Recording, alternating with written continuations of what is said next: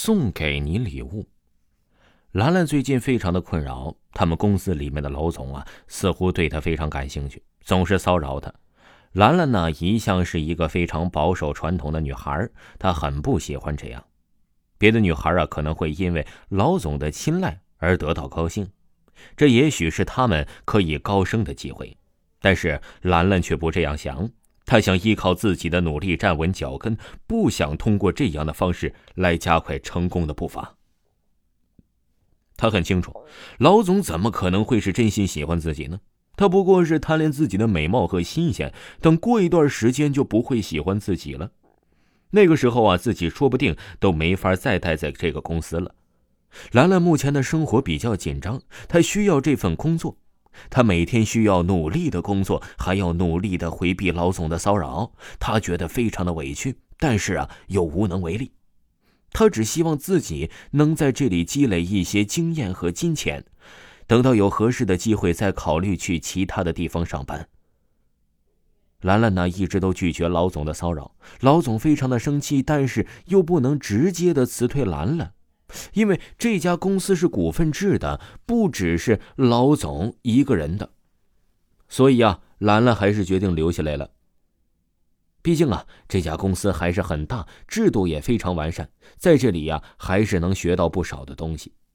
这天呢，兰兰正在准备资料。下午有一个重要的会议，需要很多的数据。这样的资料本来不是兰兰准备的，但是啊，今天准备资料的同事请假了，所以兰兰呢就被老总给叫过来准备资料了。老总对于会议的资料非常的重视，在会议上啊，不能有任何数据的错误，这样会成为公司的笑柄的。兰兰知道。每个部门和每个领导人之间的关系啊是非常隐妙的，他们既有利益之间的关联，也想看对方的笑话。兰兰清楚这份文件的重要性，他非常小心的对待每一条信息，处理每一条数据，最后啊才检查了好几遍，确定是没有了错误之后，才将资料整理好复印出来。兰兰也参加了这个会议。但是啊，在会议中，他们部门所使用的数据出现了严重的错误。在这个会议上，兰兰和他的部门哎成了别人的笑柄。兰兰惊讶的张大了眼睛，他再三的确认过这些数据是没有问题的，但是会议资料上面的资料却是错误的，而且是非常明显的错误啊！他怎么会犯这种低级的错误呢？他百思不得其解，唯一的解释就是啊，有人偷偷的换了他的资料。那么，这又是谁换他的资料了呢？哎，他跟别人无怨无仇，是谁要害自己呢？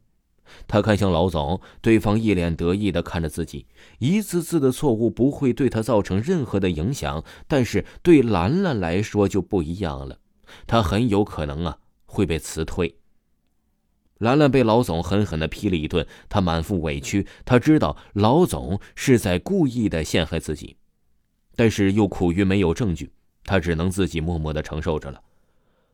晚上啊，兰兰无精打采的回到家里，他在群里说起了自己今天的遭遇，群里的人呢都替兰兰打抱不平。这时候啊，群里有人加兰兰，兰兰通过了。对方一直都称很喜欢兰兰，不想让兰兰受委屈，想帮兰兰呢出这一口恶气。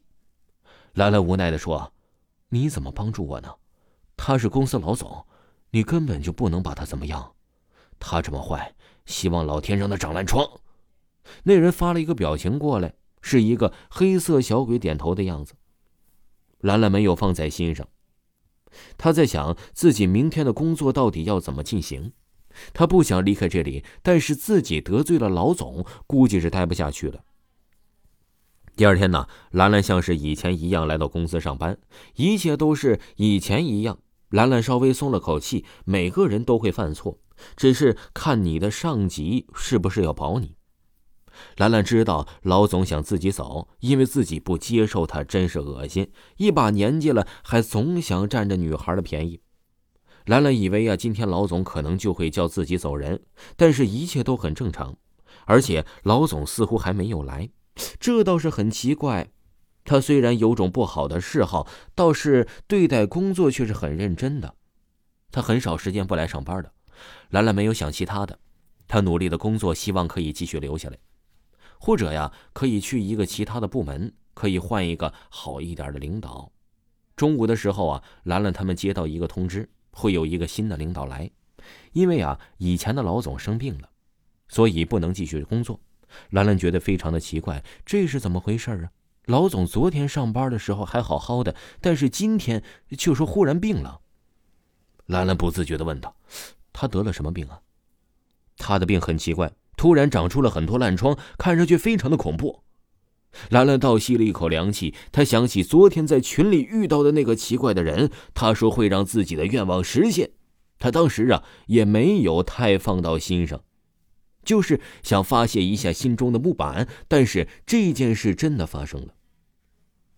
兰兰迅速掏出手机，昨天的那个人还在，但是头像是灰色的。她立刻呀发了一条信息过去：“是你做的吗？你是怎么做到的？你是谁？”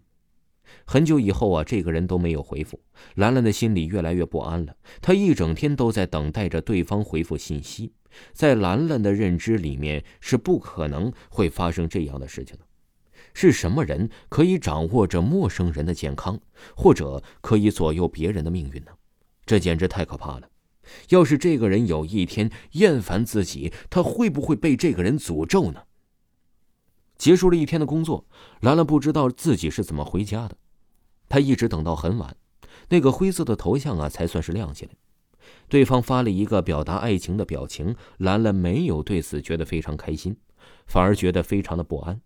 对方到底是谁？这件事到底是不是他做的？他为什么要这样做呢？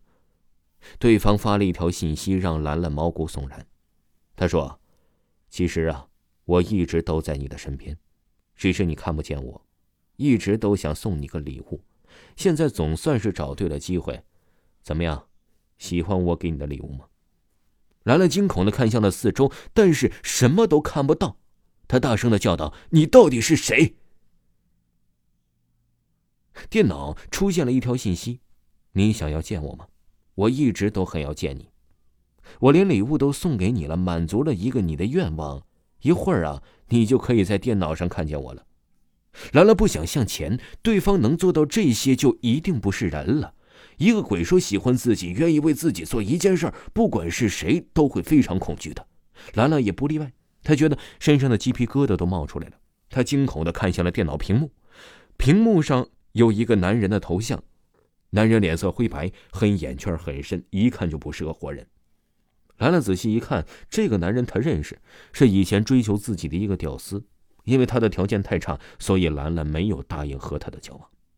但是现在，这个男人就出现自己的房间里面，难道这么多天，男人一直都在自己的房间里面看着自己的一举一动吗？兰兰惊恐的尖叫着，想要逃离这个地方。但是他冲出去以后，才发现自己跑进了电脑里面。身后的那个男人咯吱的笑了：“我给你的礼物，你收到了，现在你是我的了。”听众朋友，本集播讲完毕，感谢您的收听。